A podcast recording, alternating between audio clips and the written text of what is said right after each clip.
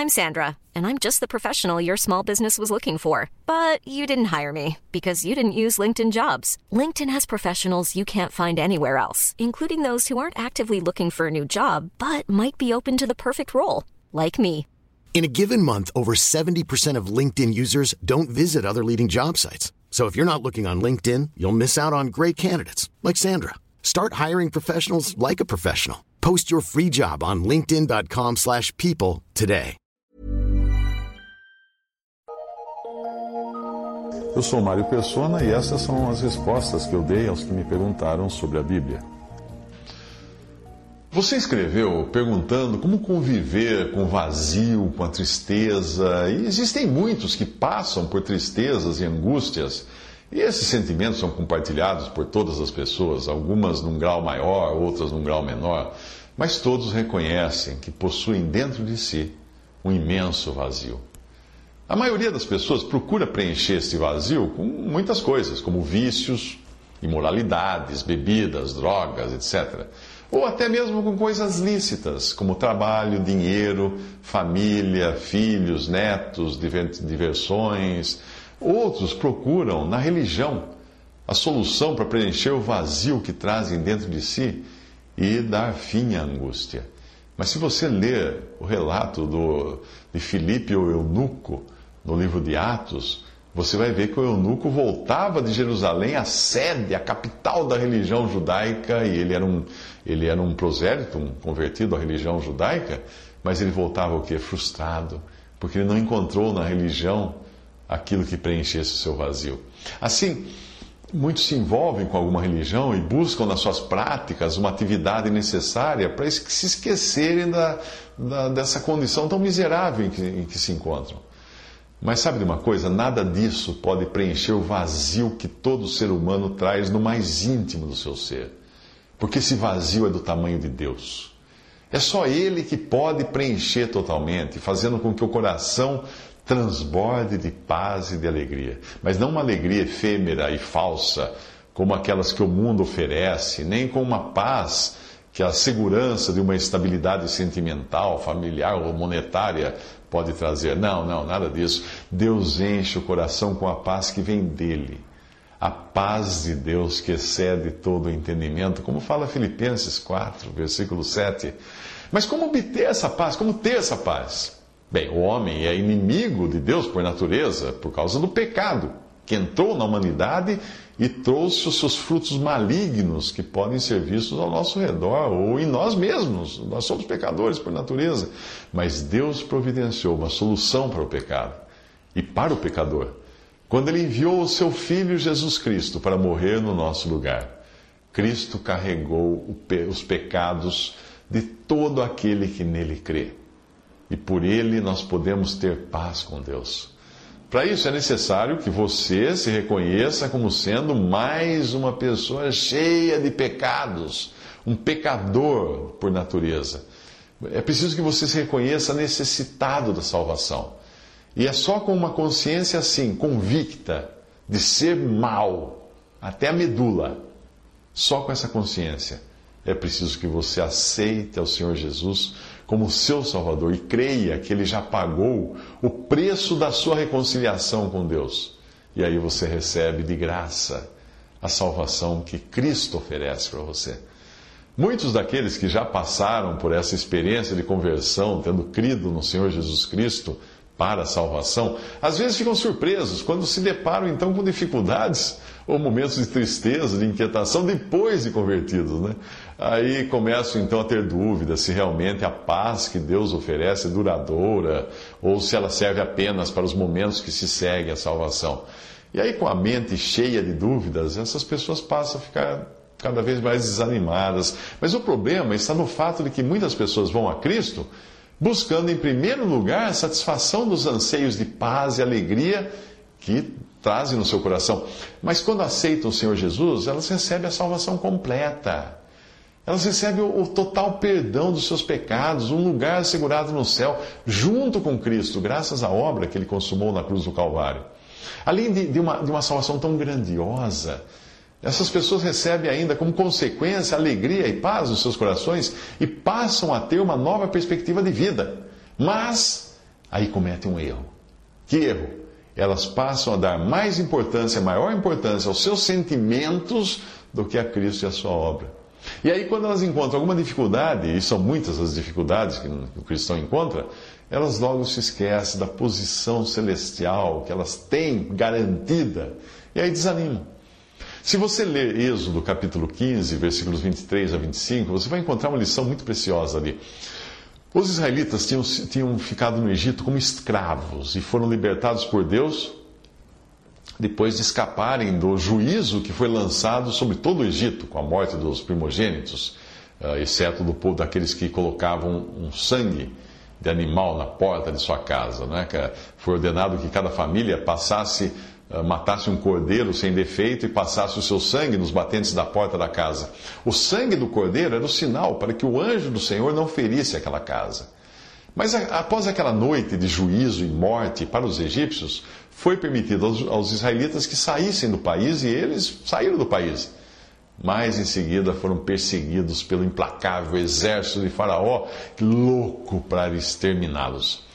Aí o Mar Vermelho se abriu, o povo passou até outra margem e o mar se fechou sobre os perseguidores.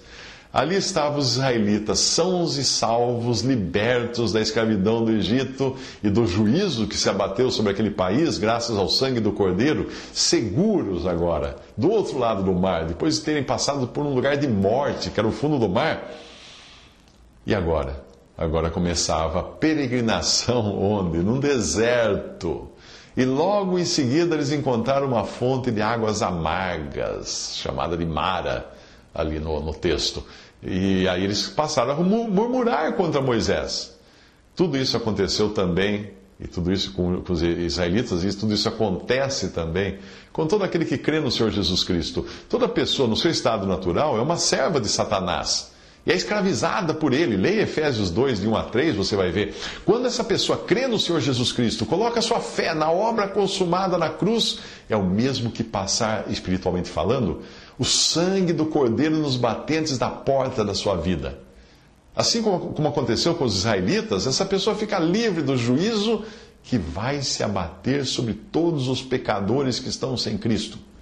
Essa pessoa é assim liberta das garras de Satanás, como fala em Colossenses 1,13, e passa por um lugar de morte, assim como era o fundo do mar que os israelitas passaram. Porque o crente morreu com Cristo. Leia Romanos 6, você vai ver isso. Mas onde os, os israelitas se acharam logo após uma salvação tão grande? No deserto. E assim também acontece com o cristão, porque esse mundo não passa de um deserto, não tem nada de aproveitável para o crente aqui, porque o crente é agora um cidadão celestial, como ensina Filipenses 3:20. Tudo o que os israelitas podiam encontrar no deserto era o pão vindo do céu, o maná, ou então a água que saía da rocha. Isso está em Êxodo 16 e também no, no capítulo 17. Você vai ver depois que o pão do céu é Cristo, né? Que ele fala nos evangelhos, em João 6, uh, eh, e a água da rocha, fala em 1 Coríntios uh, eh, 10 também. Mas antes que os israelitas começassem a experimentar com maior profundidade a desolação do deserto, eles também começaram a experimentar a total suficiência de Deus. Mas antes disso, eles tiveram que passar pela experiência de encontrar águas amargas. Essa experiência é comum com todo aquele que crê em Cristo. Logo após a sua conversão, ele começa a perceber que está esfriando aquele gozo inicial, aquela alegria que parecia que ia durar a vida inteira. Ele percebe que as águas desse mundo continuam amargas, mesmo após a conversão, porque quem se converteu foi ele, o mundo nos converteu. Ele acha que todo mundo ia mudar, não mudou é que o crente é transformado ao se converter, mas o mundo continua o mesmo, o mesmo deserto, o mesmo lugar de águas amargas. Mesmo o corpo do crente continua igual, com seus defeitos, com suas cicatrizes, suas marcas do pecado. Tudo isso são as águas amargas que ele experimenta no seu andar por este mundo. Mas, como havia solução para as águas amargas de Êxodo capítulo 15, também existe solução para o cristão. Para aqueles israelitas no deserto, foi dito que eles tomassem um certo lenho, uma madeira, e lançassem nas águas, e as águas ficaram boas para beber. O, o que nos lembra esse lenho? Do que nos fala uma madeira, um madeiro? Da cruz de Cristo. o madeiro onde foi pendurado o nosso Salvador. Do mesmo modo, o único modo de tornar suportável a peregrinação do cristão nesse mundo, transformando as águas amargas desse mundo em águas doces e potáveis, é apelando para a cruz, buscando a origem da sua salvação. É claro que eu não estou falando aqui a buscar um pedaço de madeira ou pregar uma cruz na, na parede da casa, um crucifixo. Não. Não, não, estou falando do, do sentido espiritual da coisa. O que a cruz significa para o cristão? Um lugar de morte. Aplicar a cruz nas nossas vidas significa nos considerar mortos para as coisas deste mundo, no sentido indicado nas passagens de Gálatas 2:20, 5:24 e também versículo 14. Significa mortificar todos os nossos desejos, nossos sentimentos, compreendendo que eles podem nos levar a desviar os olhos daquele que morreu por nós na cruz. Finalmente, quando nós olhamos para os nossos sentimentos, é porque nós não estamos dando real valor a Cristo e a sua obra. Nós achamos que o importante na nossa conversão foi o fato de termos nos sentido bem. E aí nós nos esquecemos de que o mais importante foi termos sido libertos das garras de Satanás e feitos filhos de Deus, destinados ao céu. Quando nós pensamos na grandiosidade da obra de Cristo e no quanto custou a nossa libertação, aí o nosso coração se enche de gratidão. A nossa boca se enche de louvor a Deus. Nós deixamos de nos ocupar com nossos mesquinhos desejos, de nos sentirmos bem, ou de termos tudo e todos a nosso favor. Não.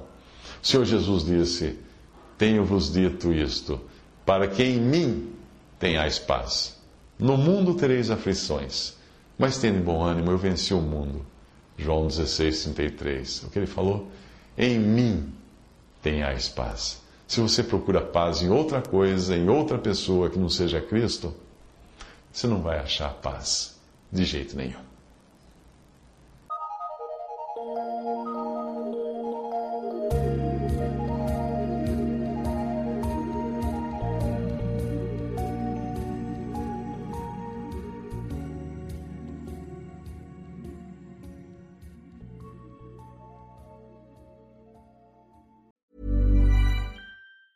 Hi, I'm Daniel, founder of Pretty Litter. Did you know cats tend to hide symptoms of sickness and pain? I learned this the hard way after losing my cat, Gingy. So I created Pretty Litter, a health monitoring litter that helps detect early signs of illness by changing colors, saving you money and potentially your cat's life. Pretty Litter is veterinarian developed, and it's the easiest way to keep tabs on your fur baby's health right at home. Go to prettylitter.com and use code ACAST for 20% off your first order and a free cat toy. Terms and conditions apply. See site for details.